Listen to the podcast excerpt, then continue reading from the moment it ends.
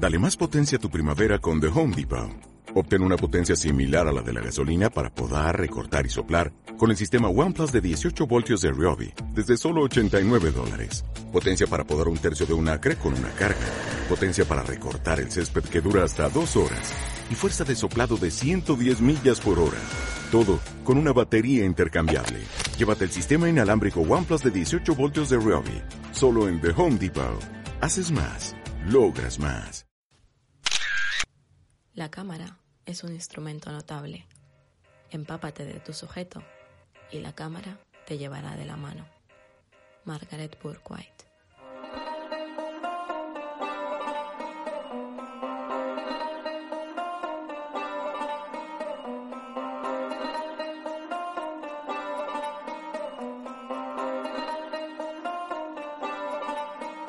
Buenos días, buenas tardes o buenas noches según la hora en la que nos estés escuchando.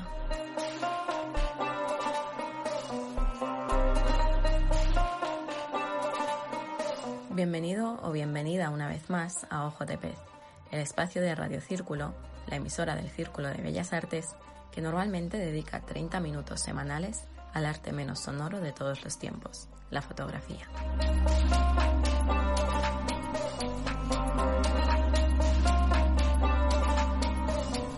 Y digo normalmente porque desde hace dos meses la realidad ha cambiado también aquí dentro, en las ondas de la radio.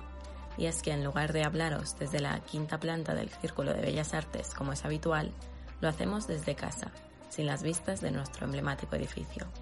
Los 30 minutos son menos estrictos, pero eso sí, algo permanece igual. En Ojo de Pez siguen sonando entrevistas, reportajes y conversaciones en torno al mundo visual, junto a aquellos y aquellas que conviven delante y detrás de la cámara.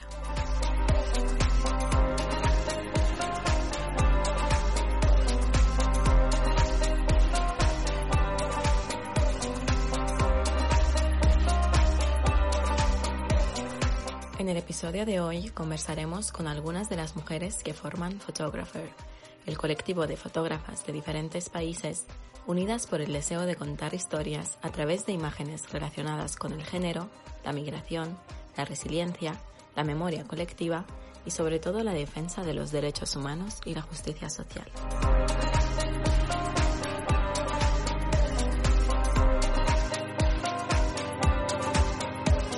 En concreto, las fotógrafas Ana Baliño, Catalina Ugalde, Chris Aznar y Bárbara Traver nos acercarán a su proyecto titulado Memoria Visual de una Pandemia. En él, las siete compañeras que forman el equipo documentan la pandemia del coronavirus desde distintos puntos geográficos alrededor del mundo.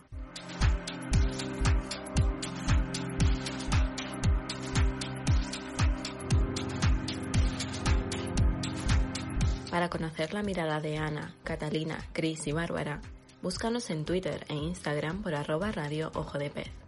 Y si tienes cualquier duda o propuesta, escríbenos a radio.ojodepez.com. Recuerda que tienes todas las entregas del programa en nuestras cuentas de Spotify, iBox y Apple Podcast. Soy Luisa Grigorian y aquí empieza Ojo de Pez.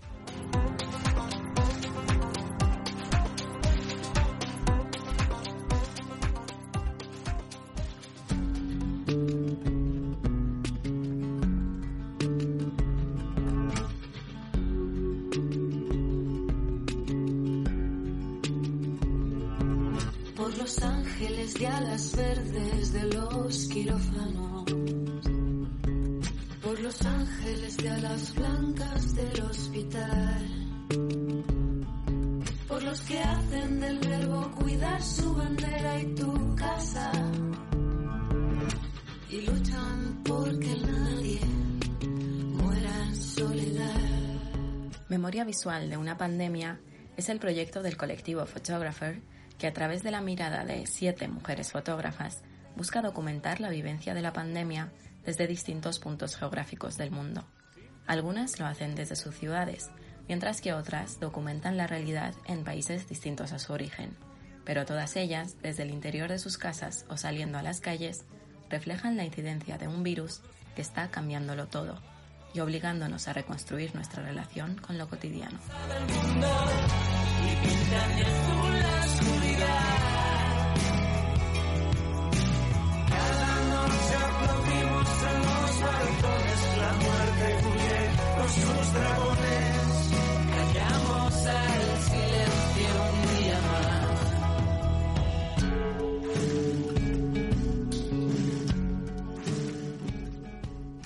Muy buenas, chicas. No me atrevo a deciros tardes, noches, días, porque estamos en franjas horarias diferentes. Antes que nada, quería saludaros a todas y agradeceros que compartáis vuestro tiempo con Ojo de Pez en estos momentos tan caóticos. Hola Luisa, un saludo para ti y para todas las personas que nos están escuchando. Me gustaría agradecerte la invitación que nos has hecho para participar en este espacio donde vamos a hablar de fotografía. Mi nombre es Ana Baliño, soy fotógrafa y estoy documentando el COVID-19 en República Dominicana. Hola a todos y a todas que nos estáis escuchando. Y bueno, hola Luisa, solo quería agradecerte que muchísimas gracias por abrirnos las puertas de tu casa y por brindarnos este espacio en la que nos sentimos muy agradecidas de poder hablar de un colectivo como es Fotógrafer. Así que muchísimas gracias. Y antes de nada, yo presentarme, soy Bárbara y os hablo desde Monpiche. Quisiera primero agradecer a Ojo de Pez por darnos la oportunidad de presentar nuestro colectivo y de hablar un poco sobre el trabajo que estamos realizando. Mi nombre es Catalina Ugalde, soy boliviana, fotógrafa documental y a pesar de haber vivido muchos años fuera, hoy me toca vivir la pandemia desde la ciudad donde nací, que es La Paz. Hola, mi nombre es Cris Aznar, os cuento y os hablo desde aquí, desde Zaragoza, en España. Y bueno, me gustaría agradecer muchísimo a Ojo de Pez el interés que ha tenido por nuestro trabajo y la posibilidad de hacer esta, esta bonita entrevista. Hola, yo soy Valeria y muchas gracias por invitarnos. Ahora sí que sí, vamos a romper todo tipo de barreras espacio-temporales y eso que no están todas las mujeres que forman Photographer. Contadme, chicas, ¿cómo nació la idea de formar este equipo internacional? Ana y yo nos conocimos el año 2015 estudiando fotografía en Madrid. Nos hicimos amigas desde el inicio y nos dimos cuenta que teníamos mucho en común hablando de fotografía y sobre todo en cómo nos gustaría enfocar nuestra carrera. En febrero de este año decidimos finalmente crear un colectivo de mujeres con la idea de potenciar nuestro trabajo en el ámbito documental y crear una red de fotógrafas para emprender proyectos que nos interesan en temas de género, migración, identidad, memoria colectiva y justicia social, entre otros. Invitamos a Bárbara Traver y Chris Aznar a formar parte de este proyecto y se unieron. Unas semanas más tarde se declara la pandemia mundial y supimos que este sería nuestro primer proyecto. Íbamos a crear una memoria visual de la pandemia desde distintos países. Comenzamos a trabajar y rápidamente se unieron Valeria Mongeli y Priyanka Parashar junto a otras fotógrafas desde distintos países. La química fue instantánea, la motivación y sobre todo creer en este proyecto hizo que las cosas se den muy fácilmente. Han pasado casi dos meses desde que comenzamos a trabajar juntas y estamos más motivadas que nunca haciendo lo que más nos apasiona, que es contar historias. Y así fue que nació Photographer. Todas vosotras sois fotógrafas, cada una con su formación y su historia, en las que lamentablemente no podemos adentrarnos muy a fondo, pero sí que os pediría por favor que cada una nos cuente brevemente qué la llevó a unirse a un proyecto como Photographer. Bueno, pues realmente lo que me llevó a unirme al proyecto fue que cuando Ana me lo comentó fue precisamente porque yo ya estaba haciendo fotografías sobre eh, esta situación que, me envolvía así tan, de forma tan repentina, ¿no? Y, porque era una manera también de, seguir trabajando. Yo creía que tenía que, documentar esto y, todo lo demás que había eh, planificado y exposiciones, charlas, todo lo relacionado con, con el trabajo, pues había quedado estancado y, sin, y sin saber cuándo se iba a retomar o, o cómo iba a, ir sucediendo todo, ¿no? Entonces, eh, me pareció una idea maravillosa y, y, me pareció a la vez también pues una forma de, de buscar una, una salida útil a, a todo esto, ¿no? En estos tiempos en que cada uno está encerrado en su habitación, en que nos dicen que tenemos que estar distanciados físicamente, yo creo que es muy importante compartir proyectos y ideales comunes. La fotografía es un proceso de colaboración, porque una foto no existe sin los ojos que la miran. Pero yo creo que también es importante compartir el proceso de creación. Cuando las chicas de Photographer me contactaron y me invitaron a unirme al proyecto, Yo estaba en un momento en que ya quería iniciar una colaboración para trabajar sobre un tema global tan delicado como el COVID. Esa oportunidad llegó al momento justo, y yo casi la veo como una cuestión de serendipia. Recuerdo aún cuando Chris me propuso estar dentro de este proyecto, que la idea era un colectivo de mujeres, y a mí es que cuando me dicen colectivo de mujeres yo me lanzo de cabeza, siempre dentro de las posibilidades que pueda, y, y en ese momento la verdad es que podía y creo que todas teníamos esa pulsión de querer retratar esta pandemia mundial que nos estaba sucediendo. Entonces me pareció que, que podría ser muy bonito tener una, una mirada de mujeres y bueno, a medida que, que nos hemos ido conociendo, he visto que, que hemos encajado muy bien y que todas las habilidades que tenemos, cada una, nos está aportando y que podemos crecer, porque una de las cosas que pasan en los colectivos es que hay una idea inconscientemente de pisar la una a la otra y en este caso ha sido todo lo contrario. Yo me he sentido muy apoyada por todas mis compañeras y todas las ideas que hemos puesto sobre la, la mesa eh, ninguna se ha pisado, se han ido, nos hemos ido transformando, este proyecto se ha ido transformando y hemos trabajado y seguimos trabajando muy bien, la verdad. Entonces eso es lo que a mí me, no solamente me ha hecho unirme a Fotografer, sino que me ha hecho quedarme en Fotografer. Me he sentido muy cuidada. La serie que estáis desarrollando ahora mismo es Memoria Visual de una pandemia. ¿Es la primera vez que trabajáis juntas o al menos con un mismo fin? Realmente no habíamos trabajado juntas. Algunas de nosotras sí que nos conocíamos personalmente, otras no, nos hemos conocido a través del colectivo, de otras conocíamos los trabajos, pero no habíamos tenido la oportunidad de acometer un proyecto común. ¿Y qué tal la experiencia? ¿Sentís la fuerza del trabajo en equipo a pesar de la distancia física que hay entre vosotras? Sí, de verdad lo siento a pesar de la distancia.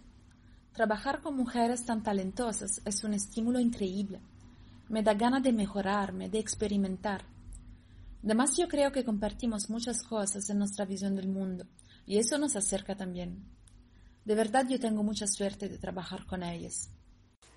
Supongo que cada una de nosotras tendrá su propia experiencia de lo que supone llevar trabajando juntas casi ya dos meses. Pero sí que es cierto que en las reuniones de equipo muchas veces hemos hablado de la facilidad con la que ha ido fluyendo todo, a pesar de los obstáculos que a priori podía haber, como tú bien has dicho, la distancia física o la diferencia horaria. Creo realmente que ha sido nuestra ilusión, nuestras ganas de trabajar y el respeto que nos tenemos como profesionales lo que han servido para solventar todos estos obstáculos. Para mí está siendo un regalo trabajar con mis compañeras. No olvidemos que estamos documentando una pandemia, una situación tremendamente excepcional que además hemos tenido que asimilar a nivel personal para poder trabajar sobre ella. El poder compartir las preocupaciones o los miedos que pudieran surgir en el camino eh, está siendo de mucha ayuda. He sentido realmente la fuerza de la sororidad y aprovecho para dar las gracias a cada una de ellas por hacer que esta experiencia de compartir un proyecto común esté siendo tan gratificante. Imagino que las calles vacías, la crisis, la incertidumbre, el miedo, son conceptos que estarán sintiéndose en todas partes del mundo debido a la pandemia, pero supongo también que cada país y cada gente tendrá sus particularidades a la hora de afrontar esta situación. Vosotras, como mujeres y como fotógrafas, también como personas que lo estáis viviendo en vuestra propia piel, ¿cuáles diríais que son esas particularidades? Realmente lo que yo os puedo contar sobre las particularidades aquí en España, pues es la, propia particularidad que da la, visión de, una persona sobre algo que está pasando, ¿no? Eh, realmente en España se está viendo muchísimo eh, todo lo que está sucediendo desde distintos puntos porque tenemos una gran variedad de, fotógrafos y fotógrafas de mucho nivel a nivel eh, documental y periodístico. Y a su vez esto eh, yo creo que está dejando muy clara esa particularidad de la propia visión de, de cada persona. A su vez, no he podido salir. Al principio me preocupó mucho el tema, pero realmente al final eh, he documentado lo cercano, ¿no? Entonces estoy encontrando la particularidad en lo cotidiano, en, eh, en lo que conocía y tenía más cerca, que es mi, mi propio barrio, mi ciudad, mi gente, eh, mi casa y, yo misma, ¿no? Y todo lo que me rodea. Entonces, para mí eso, eso está siendo realmente lo, lo más particular, ¿no? De repente, entre todo ese caos que, que me acompañaba antes, detenerme en, en, en, el, en lo cercano, ¿no? Y bueno, a la vez también eh, mi madre. Estoy conviviendo con ella, eh, es persona de riesgo y eso me está permitiendo pues eh, documentar cada momento de su vida, ¿no? Entonces me parece también un lujo poder, poder estar viviendo algo así y, y, que se deje fotografiar desde tan cerca, ¿no? Es maravilloso. Bolivia es un país muy diverso, sería difícil hablar de todas sus particularidades, pero sí hay cosas que me llamaron la atención durante la cuarentena y me han servido de inspiración. Me he encontrado con historias increíbles, por ejemplo, mujeres que han traído sus puestos de mercado a las esquinas de los barrios para vender frutas y verduras, las queseras trayendo queso fresco casi hasta la puerta de tu casa, muchas veces viniendo desde muy lejos, otras mujeres vendiendo eucalipto y otras plantas medicinales para combatir infecciones respiratorias. Las veía sentadas en las esquinas todos los días. Y en mis fotografías he tratado de mostrar la expresión cultural que representa la mujer de pollera en sus distintas facetas. Son mujeres fuertes, trabajadoras y en la mayoría de los casos son matriarcas en sus familias. Pues la verdad es que yo destacaría todo, porque de repente yo me encuentro en Mompiche, que no hacía ni dos semanas. Sí que es cierto que yo hacía un mes que había entrado en Ecuador y me recorrí toda la costa, entonces tuve la suerte de conocer a muchas familias, incluso algunas me acogieron y, y de vivir en mi propia piel, pues cómo se relacionaban y cómo vivían esa parte costera pero nunca había vivido en, en, Ecuador con una pandemia mundial. Entonces, a mí lo que me sorprendió mucho, no sé si es para destacar o no, pero me sorprendió y me gustó por partes iguales, es como la gente no se lo tomaba con ningún drama, todo lo contrario, había una tranquilidad y una calma. A pesar de toda la incertidumbre, como has comentado, Luisa, que eso lo hemos vivido todos y todas, no importa el lugar en el que estemos, pero aquí sí que es cierto que, se, que te sonreían detrás de las mascarillas y eso pues al final te, te llevaba a una cierta levedad que yo agradecía mucho.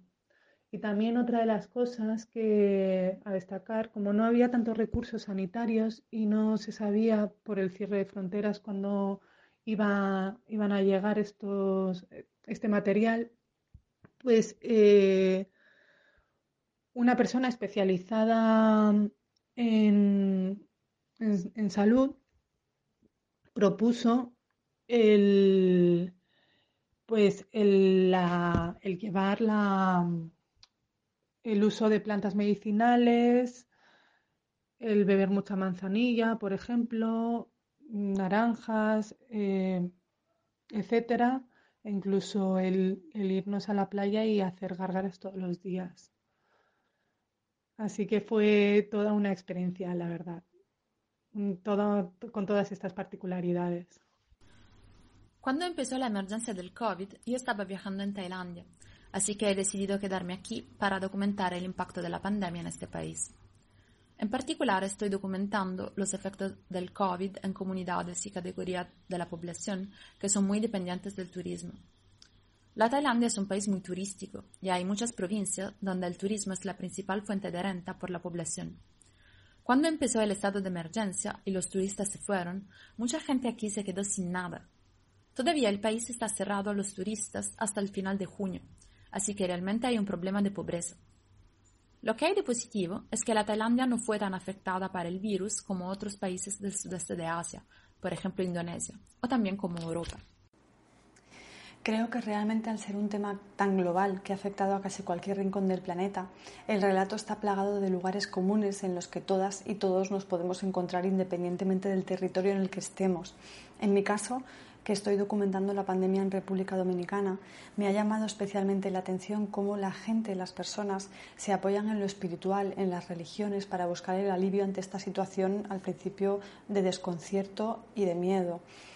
Eh, está tan integrada la religión que incluso los cuerpos y fuerzas de seguridad del Estado, en su atuendo, en sus mascarillas, en sus gorras, llevan impresos mensajes que tienen que ver con, lo divino, con Dios y con dejar todo esto en manos de Dios porque Él es el que nos va a salvar de esta situación.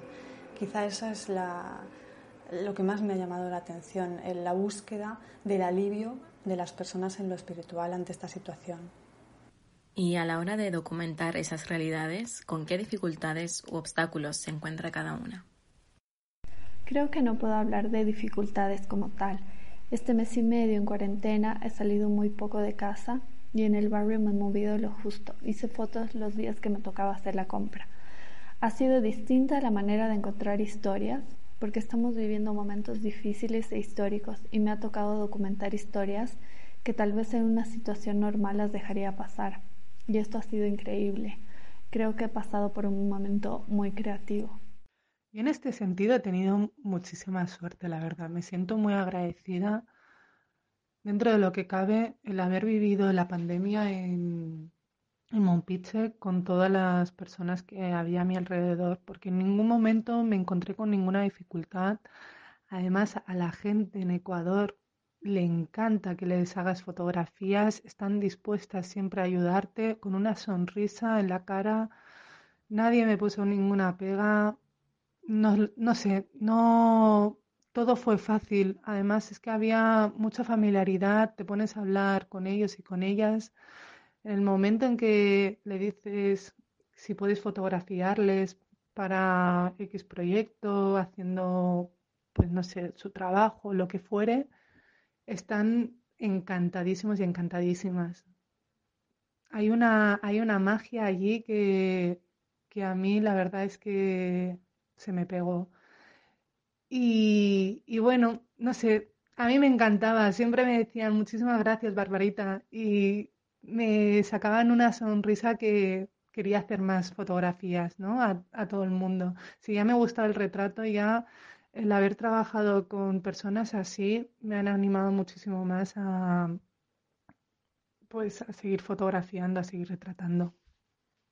Bueno, como os comentaba, al principio la dificultad eran todos los permisos necesarios para, para poder obtener eh, eh, un carnet de prensa que te permitiera estar en la calle eh, con, con, la autorización de, del gobierno y demás. Y, y al principio me volvía un poco loca y eso era eh, la, dificultad que había realmente, pero en el momento que, que me paré a mirar hacia mí misma y hacia lo que esta realidad estaba suponiendo en mi día a día, pues ahí obviamente eh, no hay dificultad ninguna, ¿no? Eh, es, es, más que nada el, el estar un poquito pendiente de, del detalle, ¿no? Y, y a su vez, eh, cada vez que hay un cambio en, en, todo este proceso que estamos llevando, primero de confinamiento y después de desescalada, y eh, pues, pues ver cómo iba afectando en, en este entorno, cuando salía la compra, cuando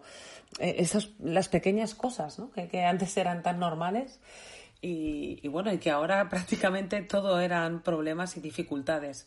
Pero para documentar realmente no, no he tenido ningún problema. Eh, claro, ha sido un entorno muy controlado y muy cercano y he ido acompañándolo pues de, de las fases y de las exigencias que, que llevaba la, el estado de, de, alarma en sí mismo y, toda, y todo su proceso, ¿no?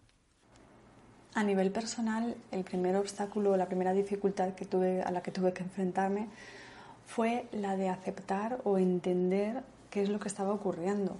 Es decir, destilar toda esa información o sobre información que, que, me llegaba o que yo misma buscaba de manera compulsiva y reflexionar acerca de que la cotidianidad o la realidad que yo había conocido hasta un momento se había volatilizado y que todo a partir de ese momento iba a ser distinto, iba a cambiar. Como fotógrafa, eh, a la hora de documentar o de enfrentarme a cómo iba a documentar esta situación, eh, surgían los miedos acerca de cómo llevar de manera meticulosa las medidas de seguridad para no contagiar o no ser contagiada a la hora de desempeñar mi trabajo.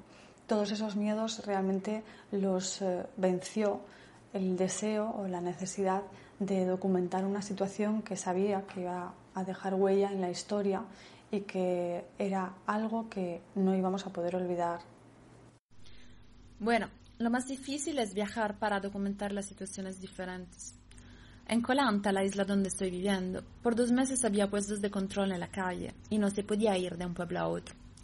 Además había un toque de queda en la noche y aún en el día no había mucha gente en la calle. Solo había unos funcionarios de policía y irse caminando para sacar fotos no era muy buen visto. Ahora ya la situación es más relajada. Ya se puede viajar entre los pueblos, aunque sea todavía un poco complicado salir de la isla. Otra dificultad era que los extranjeros no eran muy bien vistos, porque los turistas eran vistos un poco como los que han llevado el virus aquí. Esto también ahora ya está mejor y la gente parece más tranquila. Algo que sin lugar a duda comparten vuestras fotografías es que no os limitáis a documentar la realidad obvia, Quiero decir que vuestras imágenes, al contrario de lo que muchas personas puedan creer cuando escuchan sobre un proyecto acerca de la pandemia, no están repletas únicamente de mascarillas, de guantes, de hospitales o de muertes. En ellas hay también abrazos, hay solidaridad, hay esperanza. Y sí, son tiempos difíciles y vuestras imágenes así lo reflejan, pero llama la atención que sea con un halo de luz, sea en las miradas, en los actos o incluso en la iluminación de las fotos. ¿Hay un mensaje detrás de esto? Bueno, pues he de confesarte que, que esta pregunta me, ha detenido, ¿no? me, ha, hecho pararme a, mirar en, nuestro propio trabajo y, bueno, y me ha parecido precioso, así que lo primero, pues muchas gracias por, por verlo así, comentarlo así y, y por pararte a observarlo de, de, esta manera ¿no? y desde esa perspectiva que a la vez ha hecho que, que, yo misma lo, lo, enfoque de otra manera. ¿no? Eh, y es cierto, es cierto que, que parándote a mirarlo no, no es tanto el, el, problema como, como, la emoción, ¿no? Yo, bueno, es, es, algo también a la vez difícil de, de explicar y, y realmente no es que haya un mensaje en concreto que, nos hayamos propuesto mostrar, ¿no? Pero eh, más que eso es una intención conjunta, ¿no? De mostrar una visión amplia de, esta realidad inaudita y hacerlo desde la libertad y la emoción de, cada una. Y eso me parece precioso que, el resultado haya sido precisamente este y que, y que tú lo veas así porque, porque entonces has hecho que nos detengamos también, lo veamos y realmente creo que al final estamos reflejando en, en estas imágenes un poquito lo que este proyecto ha sido también para nosotras, porque ha sido una, una, esperanza, ¿no? Cuando todo se paraba, cuando no sabíamos qué hacer, pues eh, hemos tenido este, este empuje tremendo que, que, por lo menos a mí a nivel personal me, me ha supuesto de, de, que a la vez pues no era un momento personal fácil y, bueno, he tenido ese apoyo a nivel personal que ha supuesto el trabajar de esta manera. A la vez ha sido un aprendizaje maravilloso, tremendo. Me parece algo importante. Me parece importante que seamos mujeres. Me parece maravilloso que, haya surgido y realmente es algo que, que me honra y que me hace sentir orgullosa y estoy convencida de que va a tener un futuro hermoso, ¿no? Y yo creo que a lo mejor por eso, al final, esta sensación que, tenemos, este acoplamiento tan bonito que ha habido entre nosotras, este apoyo que siento por parte de mis compañeras y, lo estupendo que, me parece que nos hayamos podido comunicar desde distintas partes del mundo, mostrando esta realidad con, con esas distintas particularidades de las que os hemos hablado, ¿no? Entonces yo creo que al final esto se, se refleja, ¿no? Y, y, la esperanza que hay en las fotos, la emoción que hay, no deja de ser el reflejo de, de lo que hemos estado viviendo y de lo que esto ha supuesto para, para nosotras, ¿no? Como, como unión también y como ese, ese enfoque a, a, un objetivo común, que no deja de ser pues mostrar esto juntas, ¿no?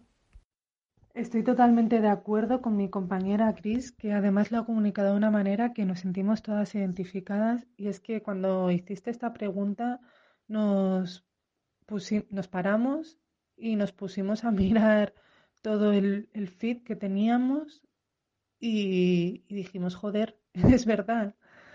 Y nos parece maravilloso que también te hayas parado tú, Luisa, a, ver todo esto. Yo sí que quería también mm, hablarnos sobre, bueno, esa parte que es, que es una realidad y existe, que es la cotidianidad. Ahora mismo estamos viviendo una situación bastante desamparada que nos deja a todos y a todas en una incertidumbre, pero que de alguna manera tenemos que seguir hacia adelante y sin esas pequeñas cosas que son realmente las pequeñas, mm, los mm, pequeños momentos que creo que nos salvan para, para seguir adelante. Así que bueno, en una situación tan difícil, a mí me gustaría mandar un abrazo y mucha fuerza a todos aquellos oyentes y a los que no, pues también. Cuando conocí vuestra propuesta, enseguida me apeteció muchísimo compartirla con los y las oyentes de Ojo de Pez. Por mi parte, os felicito de corazón por la importante iniciativa. Habéis decidido arrancar algo muy grande en plena pandemia y eso de verdad que es digno de admiración. Pero esto me lleva a pensar en las dificultades que tendréis también para sostener todo el esfuerzo que hay detrás, tanto personal como económico. ¿Recibís algún tipo de ayuda o apoyo para llevar adelante la iniciativa o es mucho pedir? Muchísimas gracias por las palabras que nos has regalado. Nos sentimos muy, muy agradecidas y, y bueno, si lo que querías era amortiguar el golpe de esta pregunta tan peliaguda, lo has conseguido. No, en serio, muchísimas gracias, Luisa. En la parte financiera, pues estamos documentando el COVID de forma financiada, como muchos compañeros y muchas compañeras, imagino, sin recibir ningún apoyo económico. Y bien es cierto que estamos aplicando a posibles ayudas, becas, las pocas que hay, pero es que esto ya no es algo nuevo. Yo poniendo como ejemplo España, que es donde más me encuentro familiarizada, si ya era irregular e inestable este sector que explotó en el 2008, ahora que nos encontramos con una pandemia mundial, hace que nos adentremos más aún, si cabe, en una precariedad de la que aún ni siquiera habíamos salido de, la anterior. Y ya por aquel entonces, antes de la pandemia, había un 60% de trabajadores y trabajadoras en toda esta sección cultural que nos encontrábamos bastante afectadas y afectados, pero es que ahora es aún mayor, que hace que, que se deje a la gran parte del territorio español al borde de la pobreza. Es que es irrisorio. Pero bueno, sí que es cierto que actualmente se está llevando iniciativas para luchar por, por defender nuestros derechos, como es en el caso de esos sector gráfico, y que entendemos y comprendemos que hay casos más graves, pero no deja de ser eh, que la parte del, sector cultural sea una parte olvidada y desamparada por parte del gobierno. Pero el colectivo Photographer no se ha creado únicamente para documentar la pandemia. Vuestra intención es contar historias sobre temas que os interpelan, como el género, la migración o la defensa de los derechos humanos. ¿Tenéis ya en mente o en proceso otros proyectos? No tenemos decidido aún cuál será nuestro próximo proyecto, pero hay muchos temas que nos interesa cubrir a todas por igual. Por ahora estamos pensando en hacer una exposición o un fotolibro sobre la memoria que estamos construyendo durante la pandemia. Actualmente sois siete las mujeres que formáis el colectivo pero si no me equivoco, estáis abiertas a recibir a fotógrafas de todo el mundo que compartan vuestras inquietudes, ¿no es así? Por supuesto, estamos abiertas a, otras fotógrafas. De hecho, eh, buscamos constantemente. Estamos eh, encantadas de, recibir eh, más puntos de vista, ¿no? De hecho, es algo que nos entusiasma y que nos enriquece y que nos enseña. Entonces, por supuesto que, es algo que, nos ha llevado precisamente a esto y que esperamos se amplíe de cara a, bueno, proyectos futuros también conjuntos y que podamos al final tener un, portal para, dar esta visión desde el punto de vista de, de mujeres en todas partes. Ojalá, ojalá sea así. Y por supuesto, estamos abiertas. Así que cualquiera que, se anime y que, y que esté sintiendo que, que, esto encaja con lo que quiere hacer, que contacte con nosotras sin ningún tipo de problema porque es precisamente lo que queremos también. Si alguna oyente de Ojo de Pez os escucha y siente la inquietud de unirse a vosotras, ¿cómo lo tiene que hacer? ¿Dónde os puede encontrar? Tenemos una cuenta Instagram, una página Facebook y un correo al cual nos pueden contactar. Y por supuesto, todas las preguntas son bienvenidas. Chicas, solo me queda daros las gracias por todo el tiempo que nos habéis dedicado y desearos toda la salud, la fuerza y todo el cuidado del mundo para seguir documentando y contando historias a través de la belleza de vuestras imágenes. Muchísimas gracias. Muchísimas gracias, Luisa, por haber puesto tu mirada en nuestro trabajo de una manera tan bonita y tan profesional y por habernos invitado a hablar de fotografía en un espacio tan mágico como este. Un abrazo grande.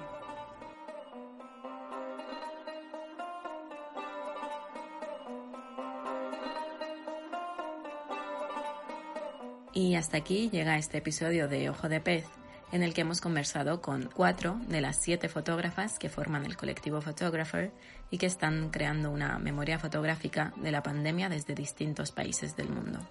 Recuerda que tienes esta y todas las demás entregas de Ojo de Pez en nuestras cuentas de Spotify, iBox y Apple Podcast. Si tienes cualquier duda o propuesta, encuéntranos en Twitter o Instagram por arroba radio ojo de pez o escríbenos a radio.ojodepez.gmail.com. Recibo un saludo de Luisa Grigorian y hasta pronto.